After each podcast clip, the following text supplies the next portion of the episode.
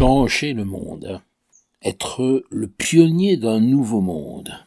Vous croyez que c'est complètement irréaliste?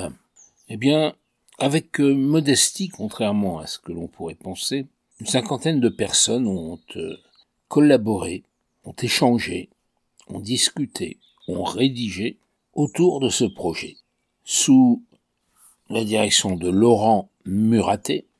C'est peut-être une utopie, mais une utopie réaliste, une utopie menée, en tout cas du point de vue des idées, rationnellement, d'abord parce que il ne s'agit pas de simplement avoir les bonnes idées pour changer le monde. Il s'agit de travailler sur soi, d'abord, de se changer soi-même, donc d'arriver à à la fois entrer dans des logiques différentes de celles qui nous dominent, et d'autre part, ces logiques nouvelles les répandre autour de soi. En fait, la méthode est déjà là. C'est un cadran, en quelque sorte, dans lequel on peut répartir les différentes idées et actions de changement. Il y a la distinction entre ce qui est intérieur, intériorisé, personnel, si vous voulez, qui concerne l'individu, et ce qui est extérieur, qui vient de l'extérieur, qui vient de la société, qui vient des institutions, qui vient des collectifs. Donc en distinguant intérieur, individuel, collectif, extérieur, on va arriver à quatre grandes catégories dans lesquelles on va pouvoir déterminer les actions. Changer son intériorité de façon individuelle, par exemple. Ben, ça sera pratiquer la méditation, faire du yoga.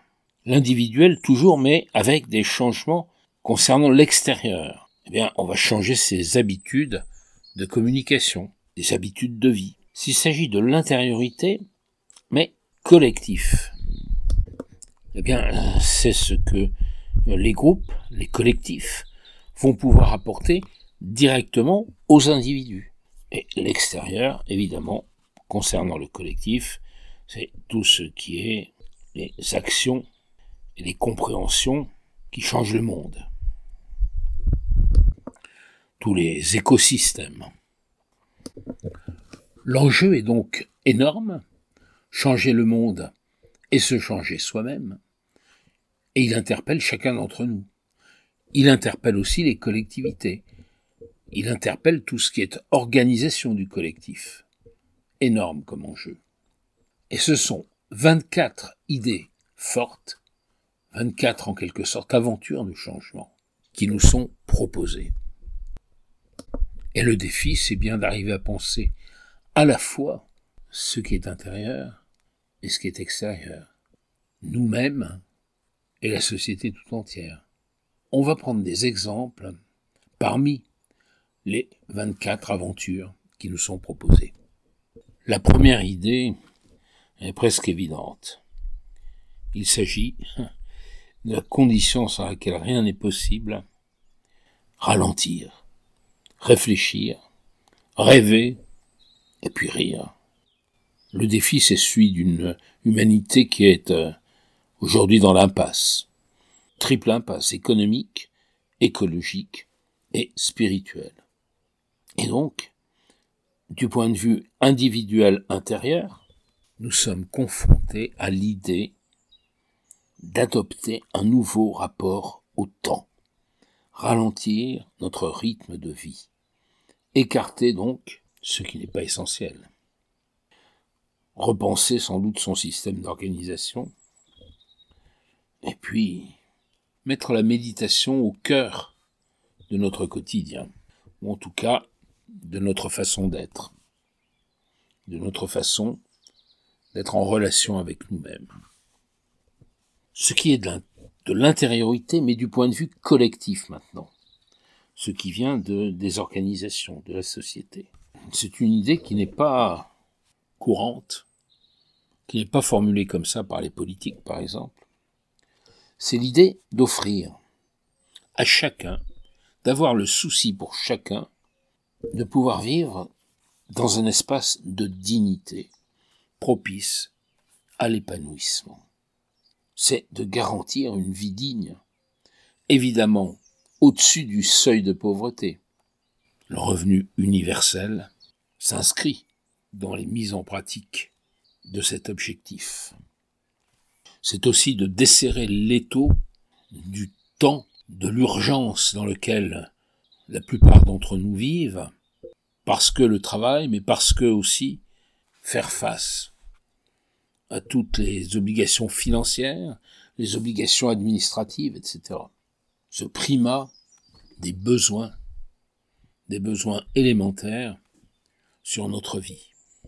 Ce qui est euh, extérieur à nous maintenant, mais qui nous concerne en, tant qu'individu. Eh bien, la bonne idée, c'est que on va rire, on va rire au moins cinq minutes par jour, avec un ami, avec un proche, et même avec un inconnu. Il s'agit de partager la joie de vivre.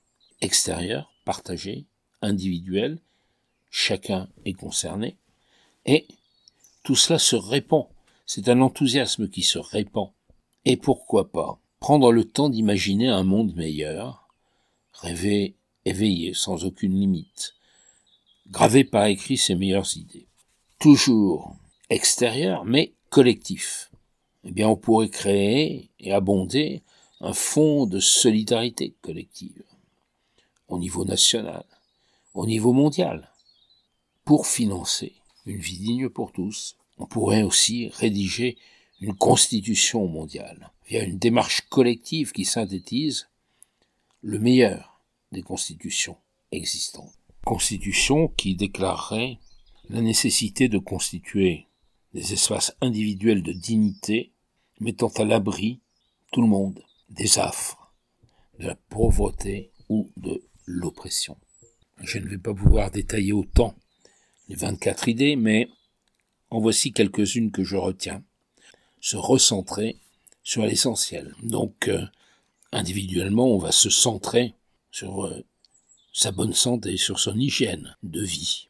On va s'entretenir en faisant du yoga, du tai ou bien autre chose encore. On va cultiver son âme d'enfant.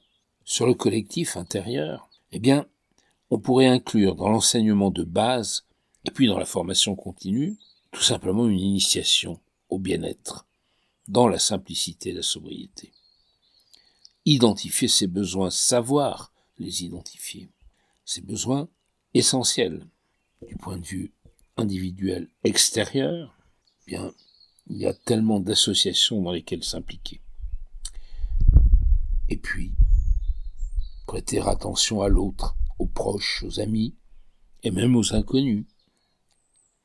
Collectif extérieur, ça sera permettre à l'ensemble du vivant, à toutes les espèces de la biodiversité, le pouvoir de vivre, sortir ainsi de l'extinction de masse qui est en train de se produire, l'extinction de la vie. S'il y a bien un phénomène extérieur et collectif énorme qui se produit, qui est là déjà.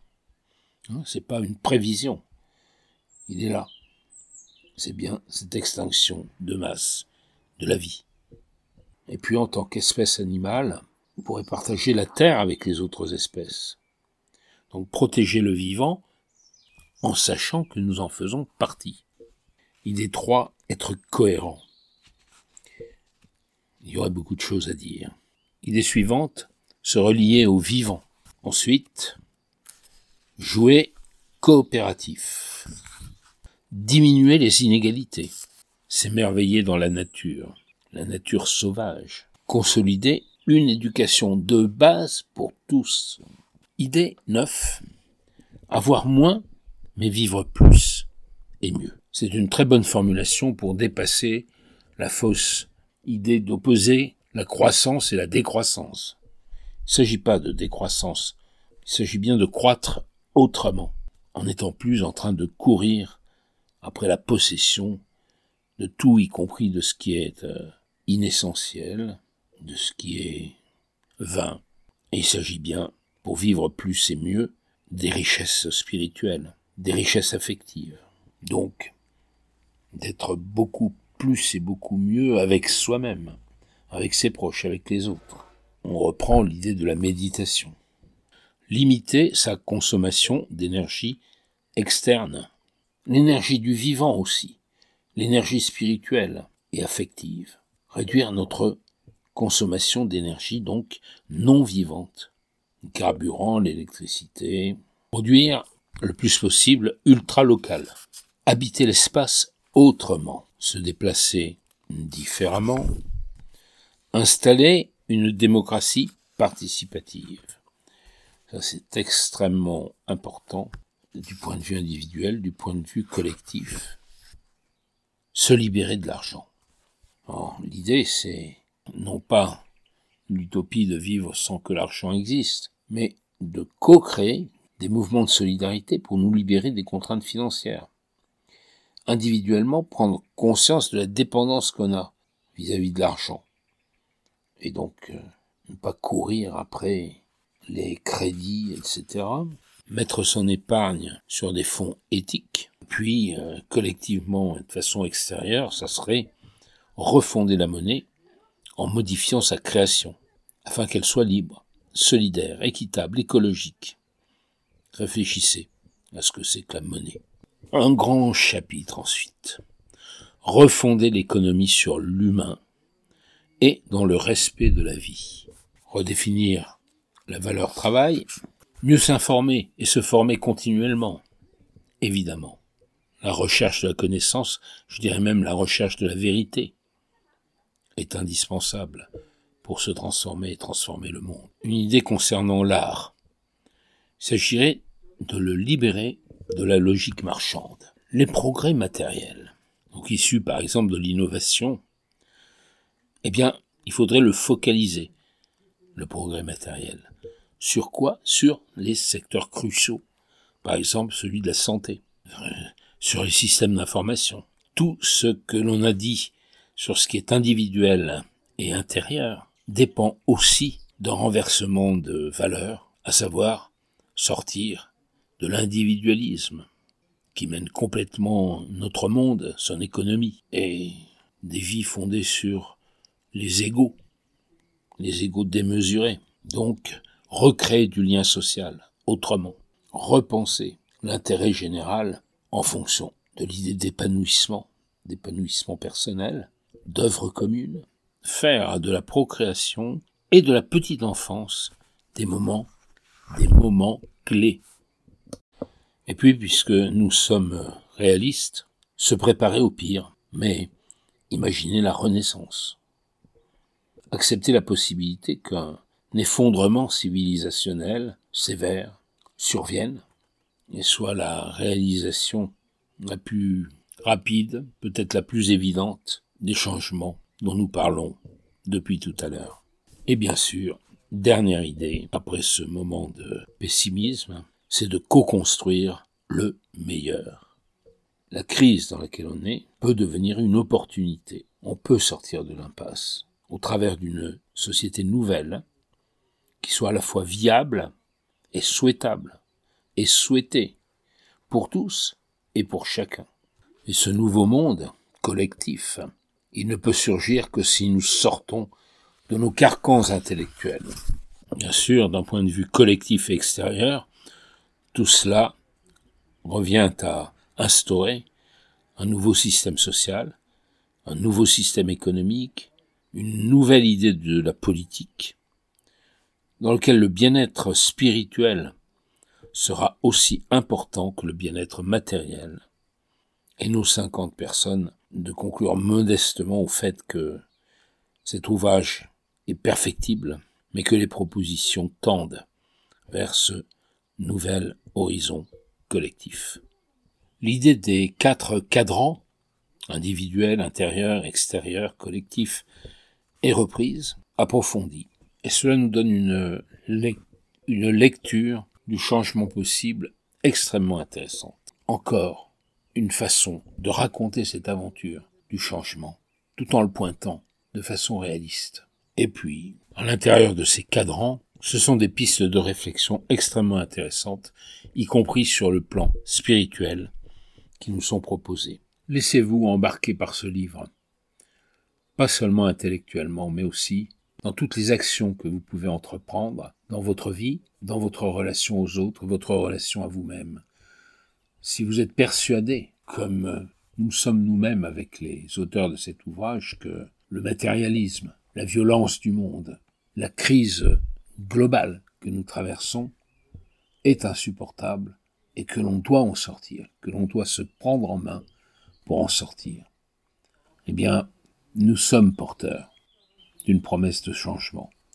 Il y a des forces profondes, une vision positive et non pas une vision d'opposition, qui peuvent nous conduire à toute une succession d'événements permettant de réaliser ce changement du monde.